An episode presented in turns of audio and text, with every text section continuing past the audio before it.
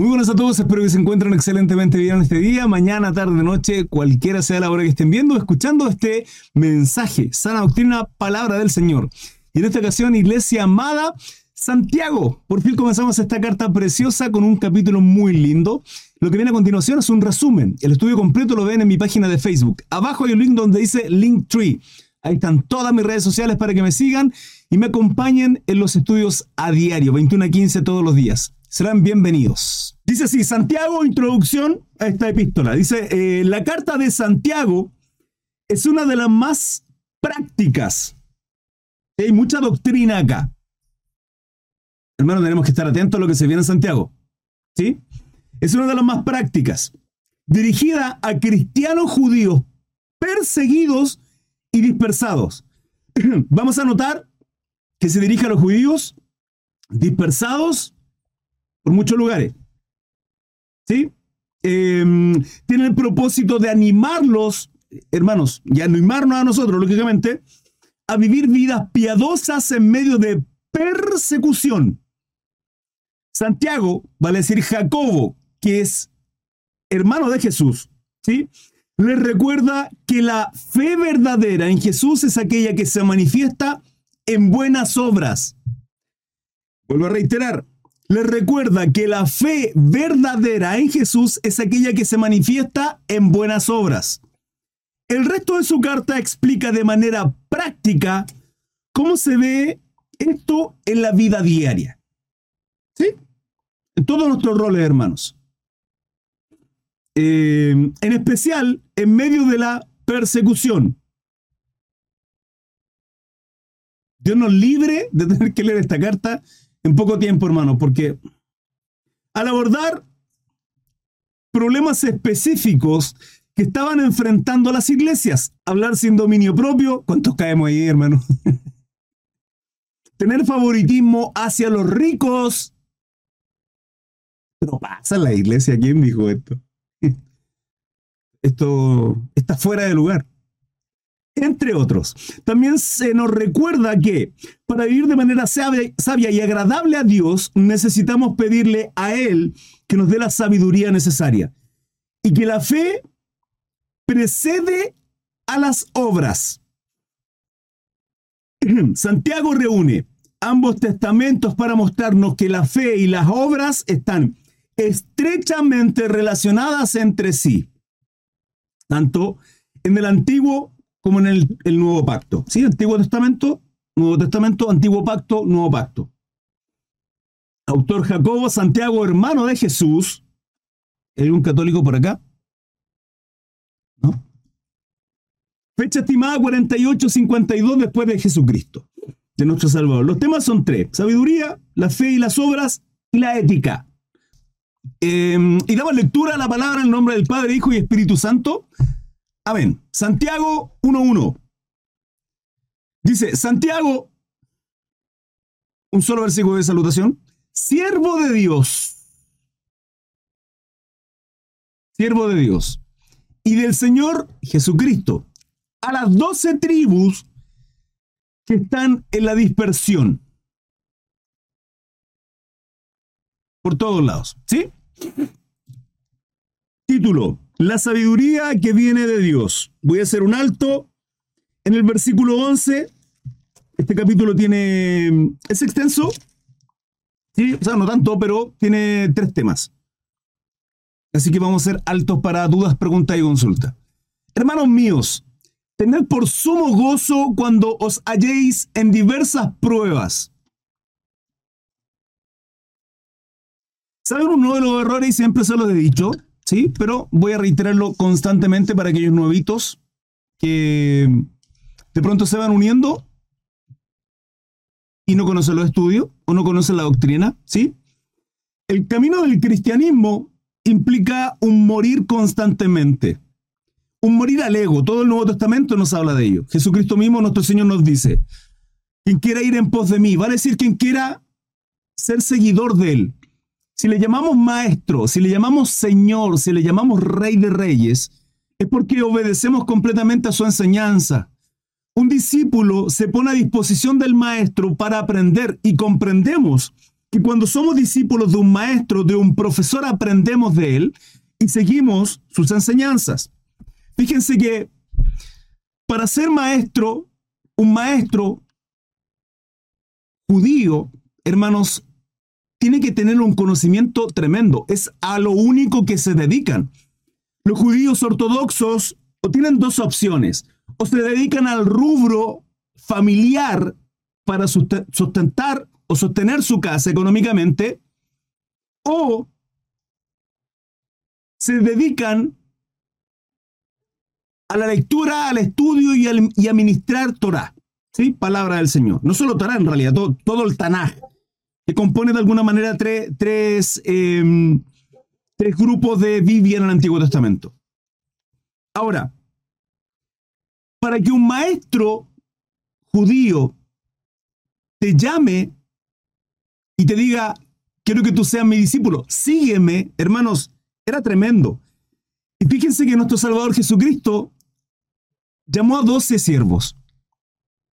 Y entre ellos, uno de los que a mí me sorprende demasiado es Mateo, porque Mateo era publicano. Los publicanos, fíjense que en ese Mateo 18, del 15 en adelante, donde dice cómo debemos perdonar a nuestro hermano, y finalmente luego de una seguidilla de errores, de pecado contra nosotros, y que les perdonamos, y que les perdonamos, y que los perdonamos, en secreto a los dos, delante de dos o tres testigos, delante de toda la congregación, y aún así no siente vergüenza aquella persona, la palabra al final dice, tómalo por gentil y publicano. Hermanos, los publicanos eran tremendos, porque en el, en, el, en el tiempo de Jesucristo, nuestro Señor, los romanos tenían que recaudar impuestos. Y para recaudar impuestos, usaban a los publicanos que además eran judíos. Y eran tipos que ponían impuestos sobre impuestos. O sea, a fin de cuentas, trabajaban para los romanos, que de alguna manera se prostituían por dinero, por eso tenían mucho dinero, y cobraban impuestos sobre impuestos. Además eran abusadores. O sea, ni siquiera se les consideraban hermanos. Por eso la palabra dice, tómalo por gentil y publicano. Sean tipos que no eran hermanos. A esos se les refería como publicanos. Y nuestro Señor llama a Mateo. Y así como a Mateo una persona rechazada por sus hermanos, el pueblo judío, nos llamó a usted y nos llamó a mí. Y nos hace ser sus discípulos. Hermano, no es como hoy día estemos, sino lo que vamos a hacer. Y lo que vamos a hacer es lo que Cristo hizo en la cruz y que cada día nos dice, niéguese usted a sí mismo. Cristo ya lo hizo dos mil años atrás. Lo mejor no está por venir. Mis cambios no están por... No, los cambios son hoy, en cada uno de nosotros, en aquellas cosas que sabemos que estamos mal. Y de pronto hay cambios, son, son, son tan grandes los cambios que tenemos que tener, hermanos, en nuestras vidas. Pero cuando comenzamos, poquito a poquito, vamos avanzando. ¿Sí? ¿Cómo se construye un edificio? ¿Cómo se construye una casa? Con, con fundamentos, con cimientos, sí, pero es poco a poco. No aparece de la noche a la mañana la construcción una casa de la nada, no aparece de la nada, no, no, no se construye así, es ladrillo ladrillo, poco a poco. Entonces, nuestra carne tiene que ir muriendo y tenemos que ir dejando aquellas cosas que nos apartan de la santidad y de la estrecha relación que Dios quiere tener con nosotros. Digo, quiere porque es la voluntad de Dios volcada en la cruz para cada uno de nosotros. Porque de tal manera amó Dios al mundo que, hermanos, Cristo cumple perfectamente la palabra, todo el Antiguo Testamento, para que en usted y en mí se cumpla el propósito de Dios. ¿Cuál es el propósito para los hijos de Dios? Ser adoradores de Dios. Hermanos, vivimos en la carne, no adoramos a Dios. Vivimos en el Espíritu, por supuesto. Y es ahí donde tenemos que continuar día tras día. Quien quiere ser mi discípulo, quien quiera ser mi seguidor, quien quiera ser llamado hijo de Dios, quien quiera seguirme, quien quiera ir en pos de mí, dijo nuestro Señor, niegues a sí mismo todos los días, tome su cruz. Eso es crucificar nuestra carne y sígame. Hermanos míos, tened por sumo gozo cuando os halléis en diversas pruebas. Ahora, tendremos pruebas en nuestra vida cristiana, hermano. A nuestro Salvador Jesucristo lo crucificaron. A sus discípulos los acribillaron. Una persecución tremenda, tremenda, hermano. No solo de cristianos, sino también del pueblo judío. En aquella época, que producto de ello también en el año 70 finalmente eh, destruyó el templo. Podemos ver la historia, pero desde ahí en adelante la iglesia empezó a ser perseguida por muchos años e incluso y después en tiempos de oscuridad, incluso por la misma iglesia se perseguía a los cristianos, tremendamente. Entonces, seguiremos en esta persecución, como lo dice Miguel, que, pasará algo ahora el 23 de septiembre. Estamos expectantes y sabemos, hermanos, que nuestro Dios nos mantiene alerta que estamos como atalaya, siendo, viendo nuestro enemigo. Y sabemos los tiempos proféticos que estamos viviendo. Ahora, no nos debe preocupar lo que se viene, aunque veamos todo alarmantemente cómo está el mundo vuelto a patas para arriba, discúlpenme la expresión, como es un caos absoluto, como todo Sudamérica, y no solo Sudamérica, casi el mundo completo vuelto en una ideología económica, política, comunista tremenda que es atea, inmersos en, en cambiar las constituciones de los países para sacar a Dios de la ley de la constitución, para llamar malo a lo bueno y bueno a lo malo, como el aborto y muchas cosas más. Hermanos, se vienen muchas más persecuciones. ¿Y saben qué es lo tremendo? La palabra dice que nuestros propios hermanos o aquellas personas, sí, los van a perseguir. Y que producto del mal, de toda la maldad, el amor de muchos se enfriará. Tenemos que estar, hermanos, en el espíritu para poder avanzar hacia el propósito por el cual Dios nos llamó, nos creó y nos formó, que es adorarle en el espíritu, no en la carne, hermanos. Tenemos que estar atentos. Tres, sabiendo que la prueba de vuestra fe produce paciencia, hermano. Cuando vemos acá, Santiago está hablándole a los cristianos, a los judíos dispersos, ¿sí? en prueba producto del cristianismo, no andando en la carne, hermano. O sea, si somos unos chismosos y tenemos conflictos con todo el mundo porque andamos chismeando por todos lados, es lógicamente que tendremos problemas con todo el mundo. Si somos soberbios, somos altaneros, si tenemos problemas económicos, etcétera, es producto de la carne, no es producto de ser cristiano. Sabiendo que la prueba produce fe, que vuestra fe, perdón, produce paciencia. ¿Sí? La prueba de vuestra fe produce paciencia. Mas tenga la paciencia su obra completa para que seáis perfectos y cabales, sin que os falte cosa alguna. Y si alguno de vosotros tiene falta de sabiduría, pídala a Dios, el cual da a todos abundantemente y sin reproche, y le será dada. Hermano, nuestras oraciones tienen que ser así pedir a Dios sabiduría en todos los términos, en todos nuestros roles, en todas nuestras decisiones. Señor, necesito concluir esto, necesito tomar esta decisión, ocurre esto con mis hijos, esto está pasando en mi matrimonio, otórgame sabiduría, Padre, para tomar buenas decisiones. Pero pida con fe.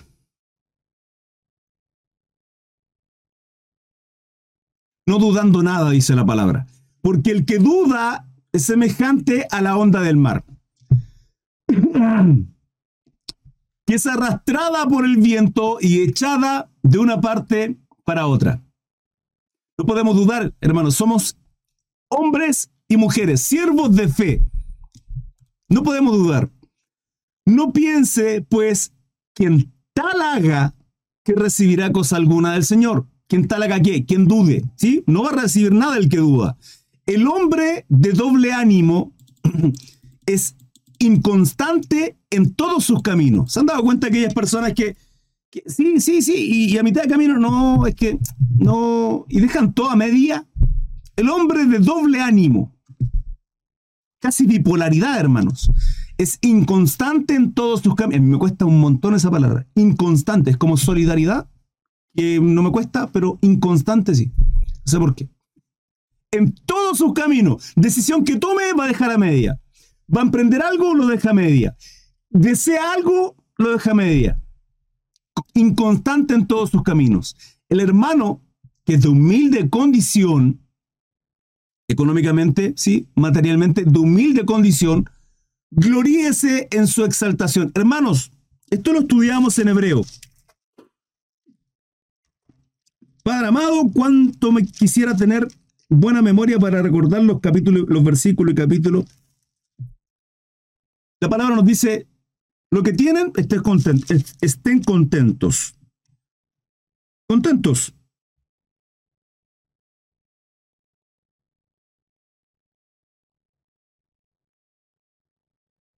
Bendito Padre amado, ¿por qué tengo mala memoria? ¿Sí? Es más, la Biblia nos enseña a no desear ser ricos. Hay una aflicción tremenda en ello, hermanos. Tremenda. Nos llaman a, sacar nuestro corazón de las riquezas y a, tener contentamiento, hermano, de, lo que, de lo que tenemos. Dios sabrá.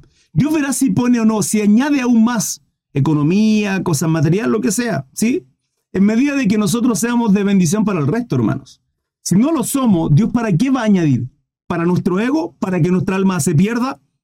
El hermano que es de humilde condición glorieza en su exaltación. Entonces, si somos de humilde condición, si tenemos lo justo y necesario, si Dios pone simplemente un pan y de pronto, y dígame que no, Dios también nos, deleitamos muchas veces también en cositas ricas, ¿sí?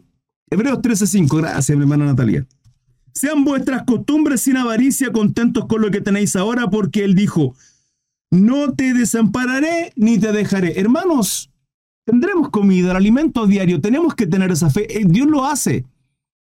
El diario, ¿sí? Y aquellos que son de humilde condición, en el Sermón del Monte, Jesucristo les dijo, de ustedes, de aquellos pobres de espíritu, de aquellos menesterosos, de aquellos necesitados, de aquellos que pasaban hambre. Es el reino de los cielos. El hermano que es de humilde condición, gloríese en su exaltación. Porque los ricos ya tienen su parte hoy día. Ya tienen. Nosotros la tendremos eternamente, hermanos. Pero somos ricos espiritualmente. Amén. 10.